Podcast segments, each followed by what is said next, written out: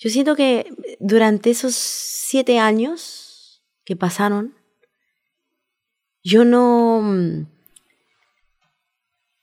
Estaba yo tan contenta haciendo todo lo que estaba haciendo, o sea, estaba tan entretenida, ¿no? Que hace cuenta que como una parte de mí, como que yo me hubiera olvidado.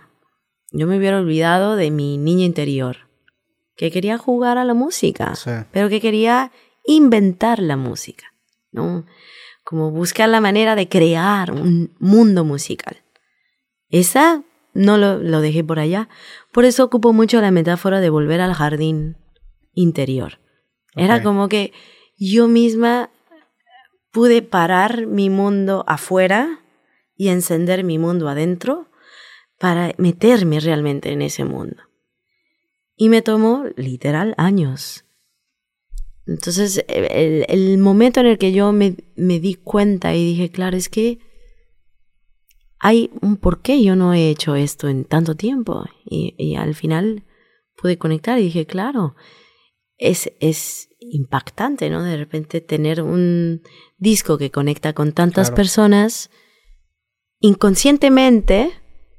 Tú dices, ay, no, Aldo", o no sé, o sea, como que no lo sé, pero lo que yo pensé fue como, claro, yo inconscientemente quizás digan, no, mejor no hago un disco entero, mejor saco una que otra canción por cada cuanto. Sí. No, también ese, digo, el disco, es, pues, te, te cuento, yo te vi en Monterrey, yo creo que, es más, tú, tú has, yo, yo soy fan tuyo desde, pues yo creo que hace unos 12, 13 años, y como que has estado en momentos clave de mi carrera, o sea, yo me acuerdo, por ejemplo, cuando yo empecé a hacer contenido, o empecé a hacer videos, todavía no hacía podcast, tú estabas con el disco de Jujuju, Ujú. y me acuerdo que te fuiste de tour a Japón y grabaste como que un documental y un blog. Ah. Entonces, para mí, esa estética me acuerdo mucho de cuando yo estaba empezando. Sí. Entonces, Ay, ese documental, la ternurita que me da. pero, pero me, me gustó, me inspiró bonito, mucho por, porque lo hiciste. O sea, y, y Sí. te y fuiste una- a un país completamente ajeno Sí. a ti a intentar probar un sonido y salirte 100% de tu zona de confort. Después de sacas el hasta la raíz, ¿no? Del Jujuju, Mujer Divina. O Fue... sea, sacas Mujer Divina, tienes Sí. razón. Que para mí ese, digo, esas canciones fueron el soundtrack de cuando como que estaba empezando. O sea, me acuerdo que yo lo escuché mucho, incluso recuerdo de haber ido a un crucero con mi familia y usarla de ella es bonita como, Ya. como un video compilatorio que hice. Maravilloso. Y luego fuiste a Monterrey en el 2015 y estabas, eh, estaba recién salido el, el disco de Hasta la Raíz. Y me acuerdo que el disco fue un madrazo al punto en el que me imagino que ya tenías la, la gira prehecha, pero el lugar te quedaba muy chiquito. O sea, lo abarrotaste en Mm. Sí. su momento. Creo que fue en escena Monterrey, no recuerdo dónde No lo habrá sido. Sí, sí, sí. Pero bueno, Pero yo eso recuerdo, nos pasó yo recuerdo disco, muy sí. bien ese show porque ese show, yo creo que fue la primera vez en mi vida que me pidieron una foto y fue en tu show. Entonces me acuerdo muy cabrón de, Claro. ese, de ese momento. Y luego ya sacaste hasta la raíz y entraste en este tobogán de oportunidades Mm. que acabaron saliendo que me identifico el por qué pasó tanto tiempo. Porque a fin de Sí. cuentas, pues te llegaron muchísimas oportunidades que, Vino todo. que, que era muy difícil decirles Sí. que no y hiciste una cantidad inmensa de cosas. Entonces, este disco es como un apagón a ese tiempo reactivo de Sí. tener estas oportunidades y decir, vamos a regresar al, al jardín interno y buscar algo, ¿no? Totalmente.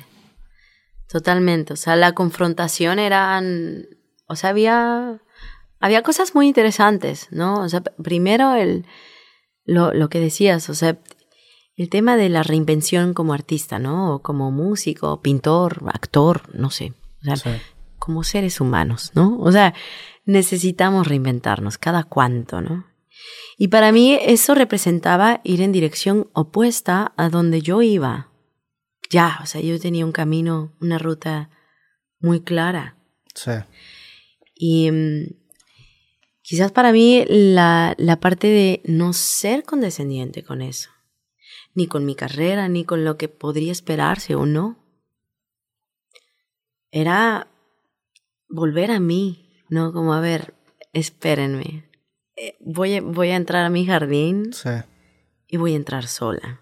Y este jardín, que todos tenemos un jardín interno, yo dije, este jardín es enorme y hay espacios en este jardín que tengo que volver y no sé cómo los voy a encontrar. Y ahí tengo que volver a construir algo y tampoco sé cómo va a ser. Claro.